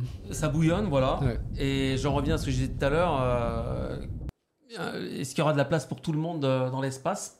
Une autre problématique qui va Autre, arriver, c'est autre sujet. les poubelles, les, Ouais. voilà, les collisions, les risques, enfin je sais pas. Hmm. Ça va devenir très encombré. Je vous invite à prendre vos jumelles l'été. Moi j'adore faire ça Mhm. et regarder. euh, on voit souvent les satellites passer dans le ciel. Hmm. L'ISS évidemment, euh, Hmm. on la voit très bien. À suivre. Thierry, c'était passionnant. Eh, merci, Il est euh, 14 heures. merci le chat, merci Jérôme. Bah, merci à toi. Ah, vous m'avez bien- vous m'avez- 1h30. Vous m'avez bien aidé. Oh, bah, Merci. modeste, modestement. Non, non, non. Non, mais c'était passionnant. Évidemment, évidemment euh, l'émission sera, vous la retrouverez en replay ici sur Twitch, sur YouTube, en, en version entière, en version euh, short. Je pense que là, il y aura plein de petits shorts intéressants à, Hmm. à sortir. Mm. Je crois qu'Eliott est sur le chat. Eliott, euh, merci. Et à bientôt, Eliott. Tu seras ici même, euh, je crois que c'est le mardi 23 janvier. On fera une spéciale métier dans l'aéronautique hors pilote. Alors, pour, pendant que voilà, la vidéo est lancée, alors je vous rappelle que pour mardi prochain, vous avez une interro écrite, c'est-à-dire nous rappeler comment étaient les bras sur Ariane 5, comment ils seront sur Ariane 6, pourquoi sont-ils différents, combien pèsent les nouveaux bras, en combien de secondes ils doivent se rétracter et non se replier? Là, je vous ai aidé. hein. Donc voilà, 1500 signes hein, s'écarter pour pas se mardi replier. prochain. On va, on va dire ouais. s'écarter et pas se replier. S'écarter et pas se replier. voilà. Donc, euh, c'est pas une interro surprise. Vous avez une semaine pour nous rendre vos copies. Euh, donc, la semaine prochaine, comme on le disait tout à l'heure, Mhm. émission avec Jean-Botti, Voltaero, Gilles et toi, Thierry, tu seras de nouveau là. On parlera, on parlera propulsion hybride. Propulsion hybride. Donc, sujet passionnant aussi. On en a un petit peu parlé aujourd'hui, hein, Mhm. hybride électrique. Euh, le mardi d'après, donc, ça sera avec Elliot et la formation plein de métiers euh, aéronautiques. Vous verrez, c'est très intéressant aussi. Pensez à nous rejoindre sur le chat et à poser vos questions. On y répondra avec plaisir. Le mardi d'après, on sera déjà fin janvier. Donc normalement, je serai de nouveau là aussi le 30 janvier euh, pour vous parler de mon vol euh, inaugural. Je vais avoir la chance lundi de participer à, au vol, euh, à un vol sur A320 Neo de Transavia. Pour rappel, peux- Transavia est en train de, bah, de début son changement de secteur avec déjà un premier avion réceptionné. hein. Ils sont actuellement sur 737. Mhm. Ils vont passer sur la famille Neo. Donc c'est un changement majeur. Alors vraiment, si je peux faire un peu de publicité pour, pour ce sujet, une compagnie qui exploite un type d'avion et qui va l'abandonner pour Ouais. passer à un autre type. Exactement. Donc euh, vraiment, on passe d'un Ouais. avion à un autre. Et puis ils en ont un paquet. Hein. Ouais. Euh, ils en ont commandé une On centaine au moins. Ouais, euh, donc ça, c'est un changement tout à fait remarquable. Donc, euh, chers viewers, suivez ça de près. C'est remarquable. Oui, oui, on a une date. Et ben, le- le- lundi, en tout cas, Starway 360 366, il sera. J'ai regardé les horaires. C'est un vol régulier à partir d'Orly. C'est le voilà le vol de vol de 8h50, je crois, ou 7h50. euh, pour Porto et on fera ça à bord de la 320. Alors après, euh, je crois qu'il va après euh, être détaché sur euh, Transavia Pays-Bas, mais on va répondre justement à toutes ces questions. Et ce qui sera passionnant à raconter, c'est Mhm. comment justement on passe, comme tu viens de le rappeler Thierry, Mhm. à une flotte importante, conséquente de 737 à, à la famille euh, Mhm. 320 Neo. En combien de temps Combien de machines ça va concerner Comment les équipages euh, Sont formés, ouais, ouais. formés Comment Mhm. on va faire cette transition tout Mhm. simplement euh, et, et à quelle échéance? Martin, on peut, on peut revoir la dernière vidéo. Moi, j'aimerais bien qu'on se quitte en revoyant euh, ces images des, des essais d'Ariane 6. Puisque, alors tu me permets, je, je vais annoncer de futures émissions sans, dit. sans, Vas-y. sans, sans date, mais on aura d'autres émissions euh, sur le secteur spatial, sur, Ah. les, sur les lanceurs. On- un jour, on aura Whitney pour parler plus en détail de SpaceX. Euh, Whitney Ouais. qui nous avait accompagnés en particulier au Salon du Bourget, Whitney qui est une grande spécialiste du spatial aussi. Tout à fait. Et on parlera aussi d'espace euh, en s'approchant de la date de lancement d'Ariane 6. Donc là, on voit un modèle d'essai au sol, essai au sol uniquement d'Ariane 6. Et les premiers éléments de vol vont, être, euh, vont voyager vers Kourou dans les semaines qui Ah, viennent. Hum, donc on va parler aussi de la fin de la mise au point d'Ariane 6, des préparatifs pour le premier vol d'Ariane 6. Ça, on en, on en parlera aussi dans les, les semaines et les mois qui viennent. Donc euh, suivez-nous, euh, on aura des dates à vous, à vous indiquer bientôt. Voilà. Vous avez vu là sur ces images, donc ce sont des essais moteurs là. Il y a des grosses allumettes là. hein. Il n'y a Euh, pas de bras. Hein Parce que ce sont des essais moteurs pour le moment, je pense. Mais il n'y a pas de bras, c'est bizarre. hein. Euh, Ah ouais. Oui, alors, ouais. Alors les, Bon. bras, les bras, ils étaient bien quelque part, hein, mais bon, effectivement, ils n'étaient pas utilisés dans ces Ouais, essais. ouais, Ouais. Pas, pas- pas dans cet essai. Et merci à vous tous qui êtes de plus en plus nombreux à nous suivre. Donc j'ai l'agenda janvier, je l'ai dit. Euh, Il y aura aussi lâché solo vendredi, je crois, avec euh, notre ami Fred. Et puis voilà, on va aller voir neige toujours. Ouais, et malgré la présence Ouais. simultanée d'allumettes sur la table et de Jérôme à côté, on a terminé l'émission entière en parfaite sécurité. Ouais.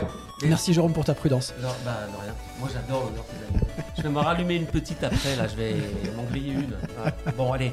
Salut à tous, bonne journée. Merci, les, merci le Et chat. à bientôt sur Jumpseat, l'émission aéro de vulgarisation aéronautique.